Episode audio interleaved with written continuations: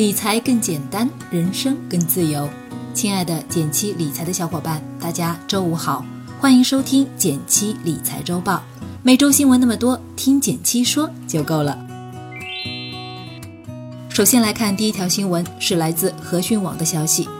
央行行长易纲，莫慌，人民币汇率处于合适水平。八月五日，离岸在岸人民币对美元汇率跌破七关口。央行行长易纲表示，国际经济形势出现了一些新的情况，但对人民币继续作为强势货币充满信心。人民银行完全有经验、有能力维护外汇市场平稳运行，保持人民币汇率在合理均衡水平上基本稳定。首先呢，很多人都认为人民币对美元汇率保期很重要，所以在这次跌破后特别意外。但官方也已经说了，不存在所谓的保期底线，不用过度恐慌。那么对我们有什么影响呢？从宏观层面来说，汇率破七会利好出口型的企业，同样的美元可以买到更多的中国商品，出口型企业的竞争力就增加；而对进口型企业，同样的人民币能换到的美元更少了，从国外采购原料时的成本会上升。而对普通投资者来说，很多人都关心要不要换点美元，或者是进行海外投资。首先，大部分人如果没有海外留学等实际需求，其实意义不大。我国有明确的外汇管制，所以正规渠道大量换美元是不现实的。而且，海外投资后换回人民币的限制也非常大，甚至难以换回。而少量换一些，效果又不明显。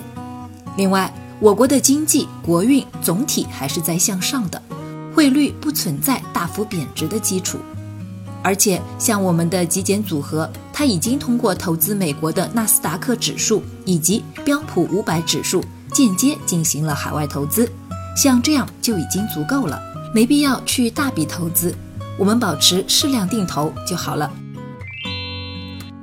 第二条新闻来自证券时报。上海自贸区临港新区总体方案出炉，购房政策大幅放松。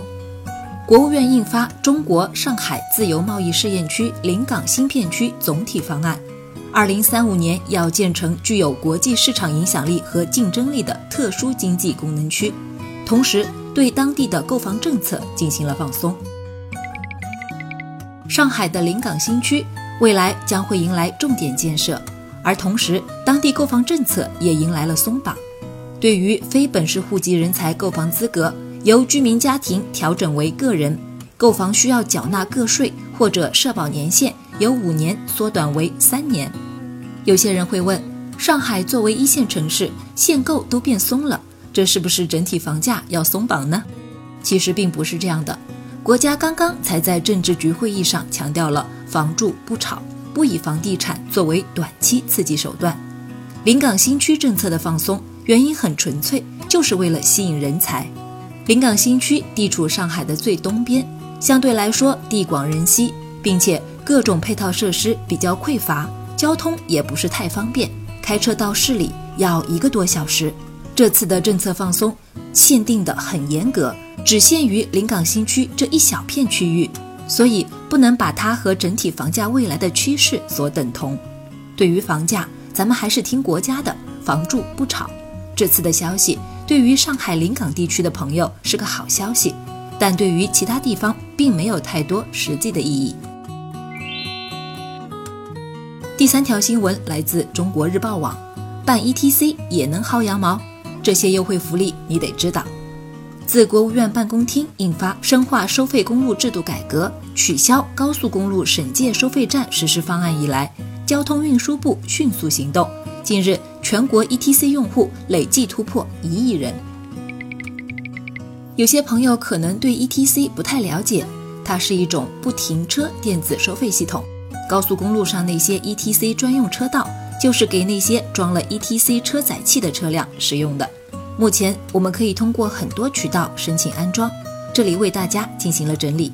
第一是支付宝，上支付宝 APP 搜索 ETC 服务，进入相关小程序，就可以全程在线完成办理。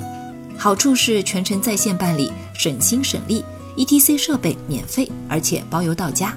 坏处是银行卡绑定的选择比较少，目前只支持绑定邮储银行卡和建设银行卡。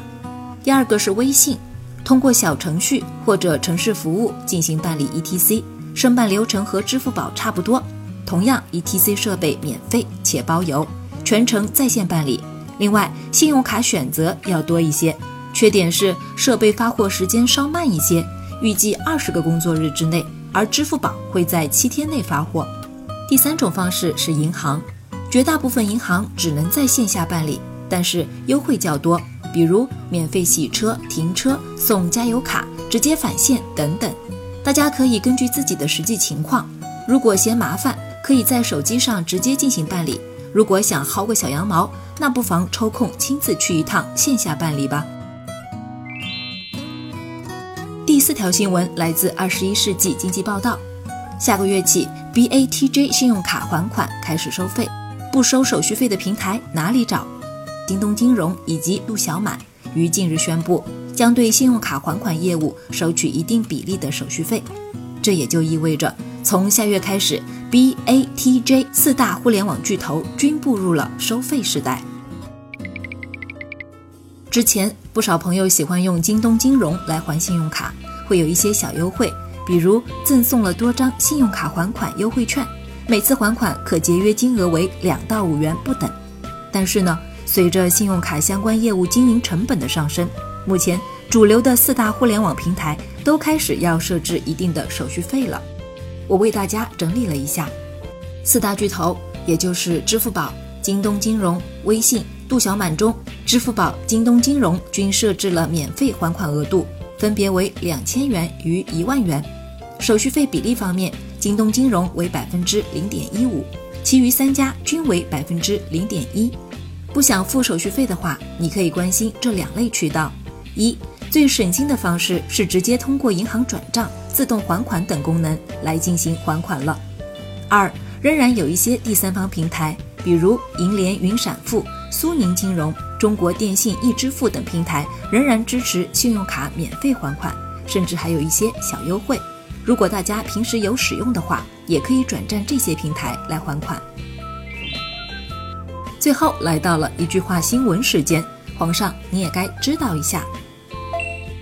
来自证券时报的消息，美国财政部将中国列为汇率操纵国，中方对此深表遗憾，是任性的单边主义和保护主义行为，严重破坏国际规则。来自二十一世纪经济报道的消息。近日，央行多次点名房地产，指出限制违规资金流入房地产，并严查首付贷。紧接着，杭州、苏州、广州多地传来房贷利率上调的消息，房贷未来或将收紧。来自证券日报的消息，华为周五正式发布自有操作系统鸿蒙，宣布要打造面向下一代的全球最领先的操作系统鸿蒙 OS 开源。感谢大家收听今天的减七理财周报，一同感知正在发生的变化，提高经济敏感度。更多投资新闻解读及理财科普，欢迎关注我们的公众号“简七独裁”，简单的简，汉字的七，我在那里等你。